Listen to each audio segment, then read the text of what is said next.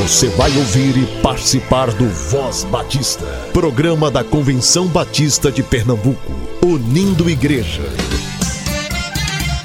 Voz Batista de Pernambuco, bom dia! Bom dia, bom dia! Bom dia, muito bom dia, povo batista! Mais uma edição do Voz Batista começando agora.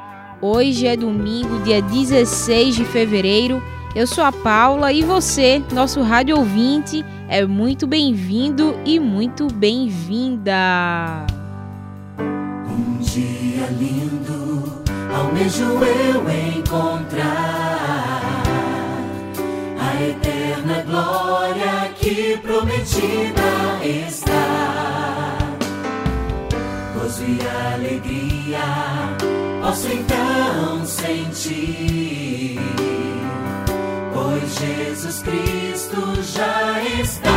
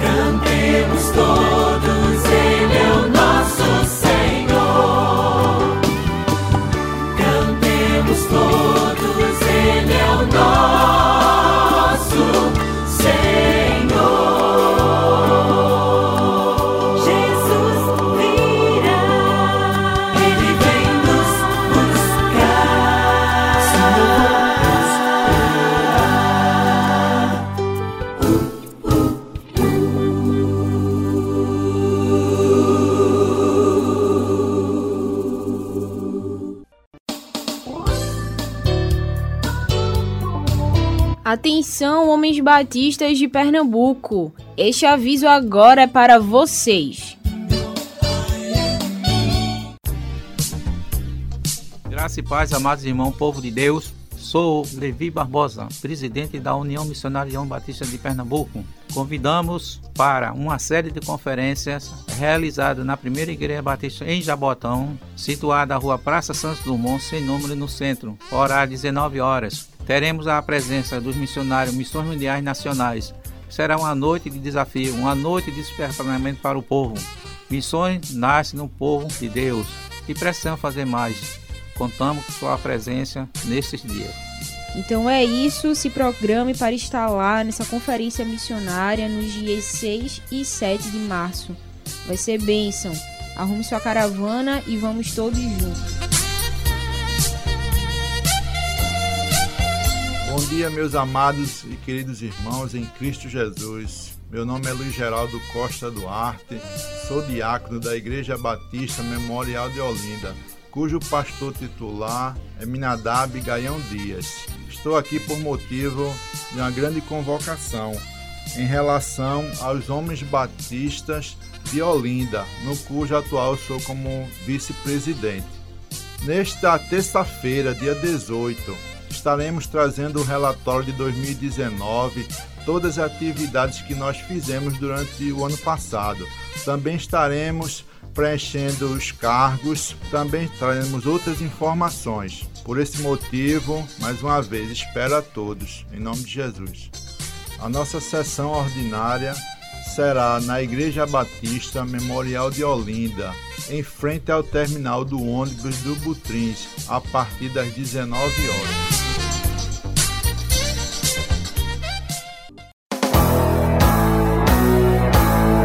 Oferecimento. Você sabe que o plano cooperativo é um fruto da união das igrejas batistas no esforço de alcançar o ser humano como um todo. É a expressão da mordomia de cada crente, como reconhecimento da sabedoria de Deus em sua vida e o compromisso com o Senhor e o seu reino. Contribua mensalmente com o plano cooperativo para que a obra de Deus cresça ainda mais no Campo Batista Pernambucano. Plano Cooperativo, o plano de quem ama missões. Convenção Batista de Pernambuco.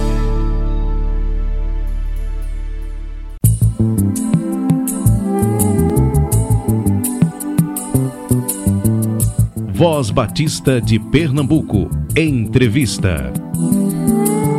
Então é isso, começando nesse domingo mais uma conversa com o secretário. Estamos aqui com o pastor Edivar Jimenez. Bom dia, pastor. Bom dia, Paula. Bom dia, ouvinte. É um privilégio grande estar aqui mais uma vez nessa manhã.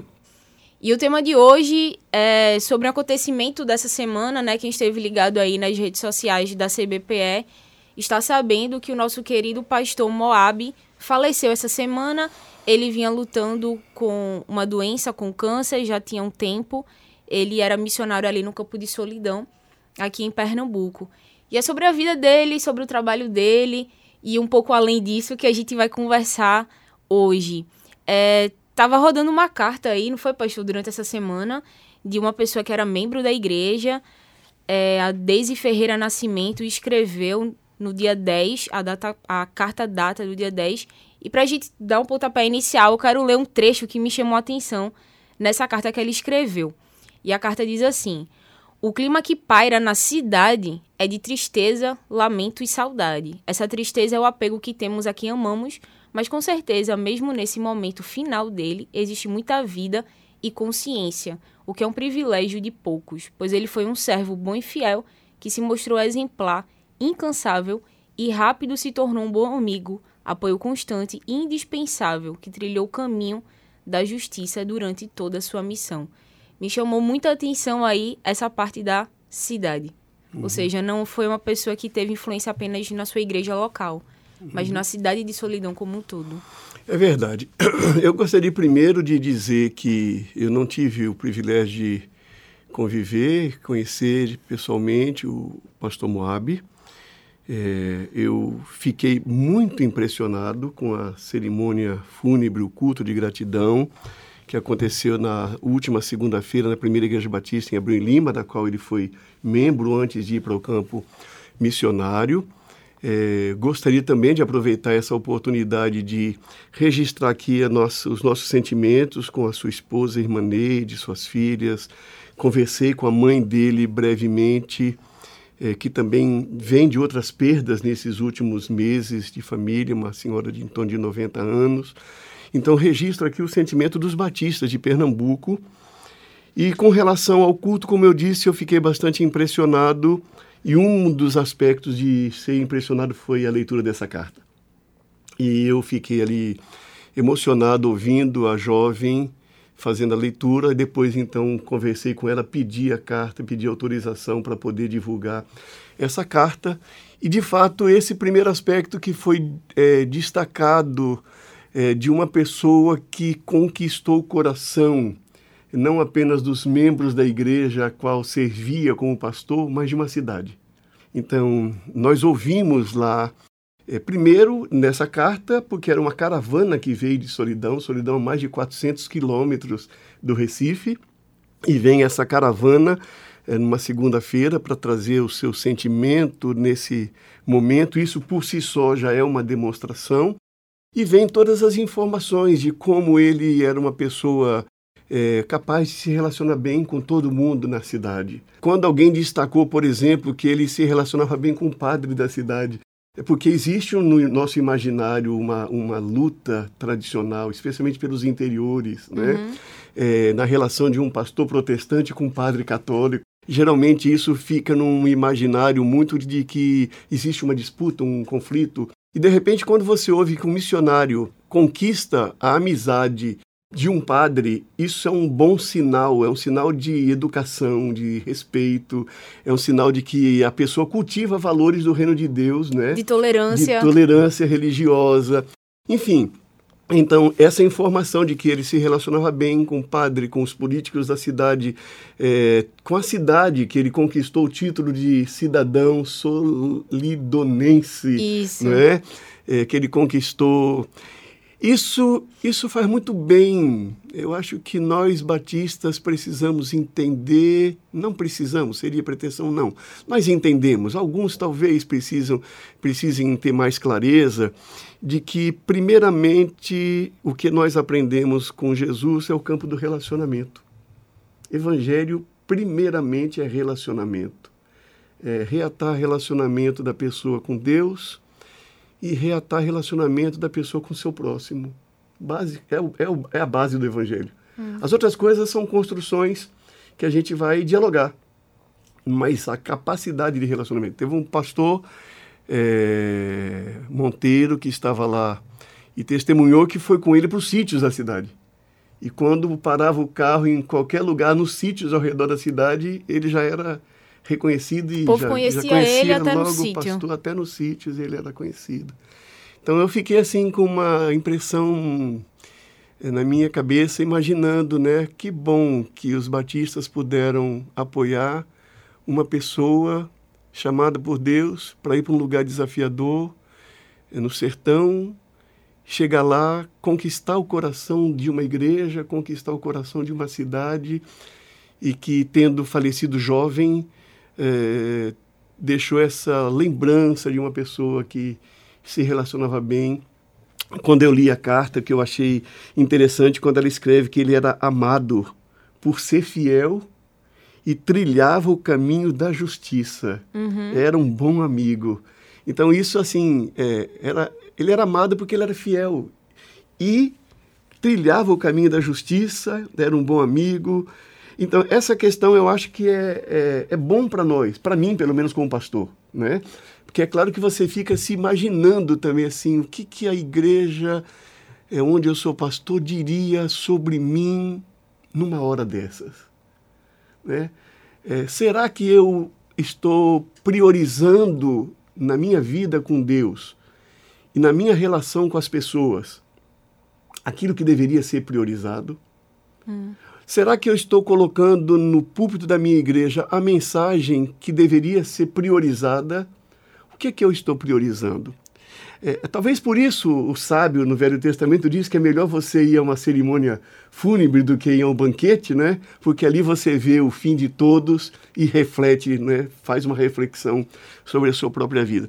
Eu acredito que esse acontecimento é, que superlotou o templo da primeira igreja de Abreu e Lima, dezenas de pastores que estavam presentes naquele, naquela cerimônia e essa caravana que veio do interior eh, oportunizou a- aos presentes essa possibilidade de agradecer a Deus pela vida dele, eh, de agradecer a Deus por saber que nós batistas eh, ajudamos a sustentar pessoas com esse perfil, né, que fazem diferença numa cidade e como nós devemos trabalhar para que nós, pastores, nós, membros das igrejas, nós, missionários, trabalhemos mais a nossa vida, o nosso caráter, a, nossa atitude, os nossos relacionamentos, porque a missão começa pelo relacionamento.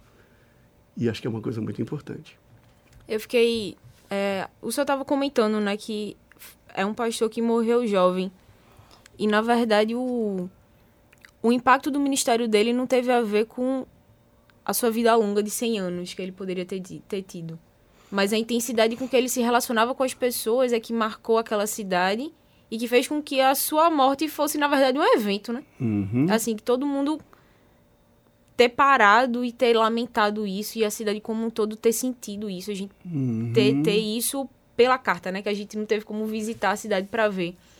Mas não, não, não é o quão longo seu ministério é, mas é a intensidade dos relacionamentos que, que marca a qualidade daquilo ali. Isso, essa qualidade que, que foi, vamos assim dizer, implementada na caminhada, que fez diferença no dia da cerimônia, porque eu, como pastor você vai a muitas cerimônias, e você, cerimônias fúnebres, e você vê algumas que as pessoas demonstram desespero, e o que eu percebi ali que houve momentos é, que talvez pela cultura batista se conteve algum tipo até de manifestação de palmas ou de aplauso, né, por conta cultural, é, mas era um misto, é, é, uma banda é, de estilo, vou usar a expressão, abro aspas, de pé de serra, né, que vem do sertão e toca na cerimônia fúnebre, e, e aí é um misto assim de alegria e de tristeza. Né? A tristeza é por perder uma pessoa querida, mas a alegria por pelo exemplo que essa pessoa deixou. E claro, a gente precisa dizer aqui que é, todos nós temos imperfeições. Já dizia Caetano Veloso em uma de suas músicas que de perto ninguém é normal, não é? Então todos nós temos. Mas assim, o que fica é que aquilo que marcou significativamente e que tornou-se expressão era algo que gerou nos presentes uma mistura de tristeza pela perda, mas de alegria porque, embora tenha sido um período, digamos, curto, mas de uma qualidade profunda. E o que determina, na verdade, não é a quantidade de tempo, mas a qualidade do relacionamento. Né? E isso realmente pareceu-me que fez uma grande diferença nesse caso do pastor Moab Augusto, eh, da Igreja Batista Monte Hebron, em Solidão, no sertão de Pernambuco.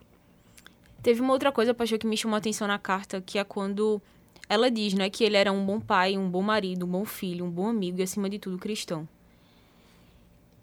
É, assim, de você conseguir reconhecer em um ministro qualidades em todos os seus relacionamentos e não uma pessoa que você só enxergava ali no ambiente da igreja.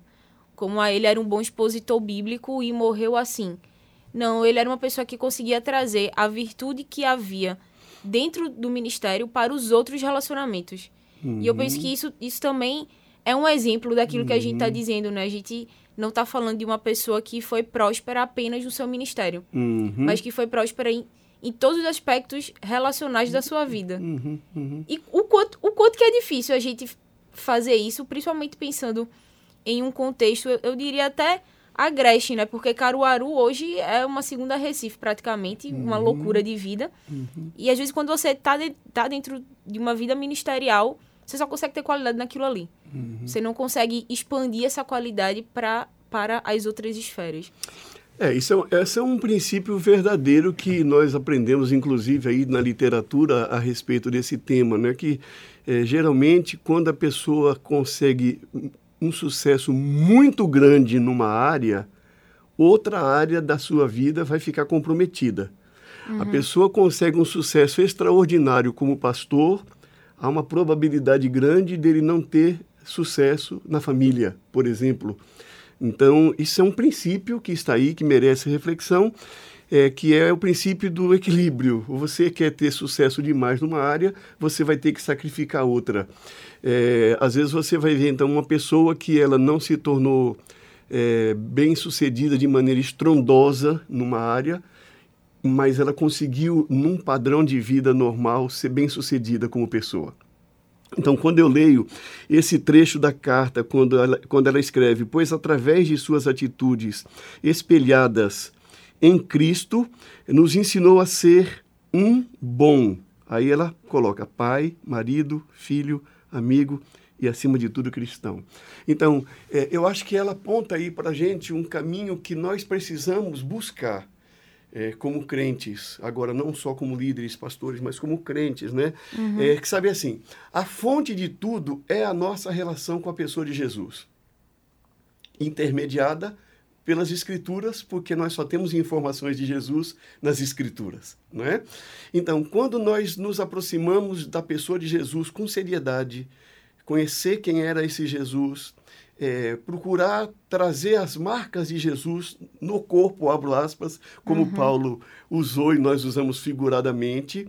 É, se isso é levado a sério, nós não precisamos fazer nenhum, nenhum marabalismo para que isso se transpareça na nossa maneira de pastorear a igreja, na nossa maneira de ser marido, de ser esposa, de ser pai, de ser filho, de ser patrão, de ser empregado. Eu acredito que isso é um desdobramento. Me parece assim que a, a, a, a, jovem é Daisy, não é isso? isso? Que escreveu essa carta representando a igreja e a cidade de solidão, ao colocar essa informação, atitudes espelhadas em Cristo, através dessas atitudes, ele nos ensinou a ser um bom pai, um bom marido, um bom filho. E eu acho interessante assim, isso vem de uma jovem, não é? É uma jovem que eu não sei a história dela, se ela nasceu no Evangelho, se ela se converteu é, lá nesse tempo, eu não sei. Mas é uma jovem que conseguiu ver no seu pastor uma pessoa que levava a sério a relação com a pessoa de Cristo e porque levava a sério a relação com a pessoa de Cristo, conseguia manifestar um bom exemplo como pastor, como marido, como pai, como filho, como cidadão. Essa é uma trilha. Uhum. Não, é, não vou dizer assim, uma receita, talvez até como receita. Assim, não adianta você querer ser um bom marido cristão se você não está se identificando com a pessoa de Jesus. E isso é um desafio. Claro que ninguém consegue ser um outro Jesus, uhum. não é? Mas ele disse: Eu sou a luz do mundo. Quem me segue não andará em trevas.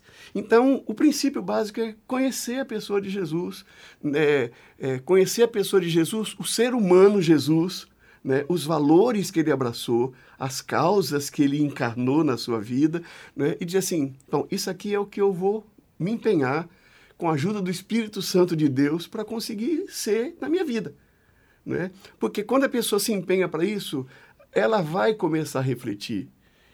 Ninguém é perfeito, mas a gente precisa ter consciência de que o caminho é esse. Uhum. Né? Daí porque quando diz, eu sou o caminho, a verdade e a vida, nós pensamos só, ninguém vem ao Pai, a gente pensa só na salvação eterna depois da morte, né? Mas a gente tem que entender o ensino de Jesus, que isso começa nessa vida. O caminho é Jesus, a uhum. vida é Jesus, a verdade é Jesus. E quando a gente se identifica com Jesus, a gente já está com meio caminho andado para conseguir ser bem sucedido eh, na nossa vida no, no restante. Pelo menos eu percebi essa esse aspecto que eu achei muito importante também nessa carta. Para você que chegou agora, esse é o Voz Batista e você está ouvindo uma conversa com o secretário-geral, pastor Edivaz Jimenez, sobre o falecimento do pastor Moab, missionário lá no campo de Solidão, aqui no estado de Pernambuco. Pastor, só para a gente concluir essa conversa, a gente soube por outros meios, não pela carta da Daisy, que a, o município de Solidão entrou em luta oficial durante três dias, né? Decretado uhum. pelo prefeito e tudo mais. E o ponto que eu quero chegar é que havia uma boa relação do pastor Moab com o poder público do município, tanto com o prefeito, com o vereador. O que, é que a gente pode tirar disso? É, primeiro, é, é, sempre lembrar que relacionamento saudável é, tem que ser com todas as pessoas. É um desafio de vida, mas relacionamento saudável, respeitoso é com todos é, de vida. É, também a relação, da, da, digamos, vamos usar a expressão conhecida, o poder religioso com o poder político, é sempre uma relação perigosa, uhum. mas inevitável e necessária. Não é? Porque a igreja não é um Estado dentro do Estado. A igreja faz parte é, do próprio Estado, ela está dentro do Estado, no caso o Estado brasileiro, e quem está em liderança de uma igreja precisa é, fazer ter bom relacionamento com os poderes públicos, inclusive porque a igreja, como parte dessa sociedade, ela também é, tem uma maneira de perceber as necessidades da população e tem como também articular é, a como ajudar o poder público a atender a necessidade dessa população. Eu acredito que é, é importante essa relação, ela é saudável é, o que se tem que tomar muito cuidado, principalmente em, ter, em tempos de extrema polarização ideológica e partidária, é, a igreja como instituição, e eu sei que esse é um tema polêmico, né? Uhum. mas a igreja como instituição, ela se posicionar ao lado de um partido ou de uma ideologia política. A igreja nunca pode perder de vista, como instituição, que o compromisso dela é com os valores do reino de Deus expresso de maneira plena na pessoa de Jesus Cristo.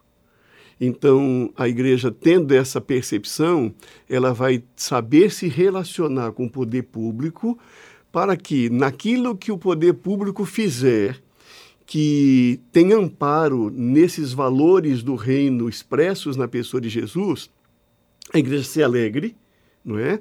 E naquilo que o poder público fizer que, que é uma afronta contra os valores do reino de Deus expressos na vida e ensinos de Jesus, essa igreja tem a, a autoridade profética para poder é, dizer que está errado. Digamos o caso de Natã com Davi uhum. né, que teve autoridade, ele era o rei, mas Natan, que era uma pessoa de confiança, que era chamado para o diálogo, mas chegou em Davi e disse: Mas nisso você fez errado. Então, a igreja não pode ter, e, e os líderes não podem ter, é, um compromisso é, partidário, ideológico, que coloque o partido ou a ideologia acima dos valores do reino de Deus, acima do senhorio de Jesus Cristo na vida. Então eu diria assim, em resumo, que é saudável o relacionamento, mas é preciso que haja muita prudência, muita cautela para separar até onde vai o interesse dos valores do reino de Deus e os interesses puramente ideológicos de direita, de esquerda, ou partidários do partido A, do partido B, do partido C. Isso é um, é um campo é, muito difícil de trilhar. É necessário que nós trilhemos por ele, mas temos que ter consciência que é um desafio muito grande para que você é, não transforme a igreja num curral eleitoral de um candidato, de um partido, de uma ideologia. A igreja sempre tem que ser plural. Né? O pastor se relaciona bem com os candidatos e tem que se relacionar tão bem a ponto de quando um candidato ou um líder político fizer alguma coisa errada, ele ter autoridade para poder dizer assim: ó, somos bons amigos, mas eu estou aqui para dizer que essa decisão não foi boa para a comunidade, como alerta. Então, esse é o desafio. Eu fiquei muito feliz é, de saber desse bom relacionamento. Uhum. Esse é um ano de eleições municipais, vamos eleger prefeitos, vamos eleger vereadores. Nós somos uma denominação com uma capilaridade em praticamente 100% das cidades de Pernambuco. É, nossos líderes são chamados por razões diversas, por boas ou não intenções, uhum. não é? E o problema é que nós, líderes batistas e nós, como igrejas, precisamos ter uma reflexão para que o nosso compromisso seja, acima de tudo, com a pessoa de Jesus Cristo, que Ele é o nosso único Senhor. Todos os demais relacionamentos têm que ser pautados a partir dessa relação com a pessoa de Jesus, inclusive os relacionamentos de natureza político-partidária e ideológica. Então é isso. Essa conversa fica por aqui. Muito obrigada, pastor. Estaremos juntos, isso. se Deus quiser, no próximo domingo. Isso. Domingo a gente se vê. Até mais. Pois muito bem, por hoje é só. A gente fica por aqui e esperamos você amanhã às 7h10 aqui na 100.7. Um excelente domingo para você e sua família. Que Deus nos abençoe. Direção geral, Pastor Edivar Jimenez. Apresentação, Paula Radassa. Produção técnica, Cleiton Alberto.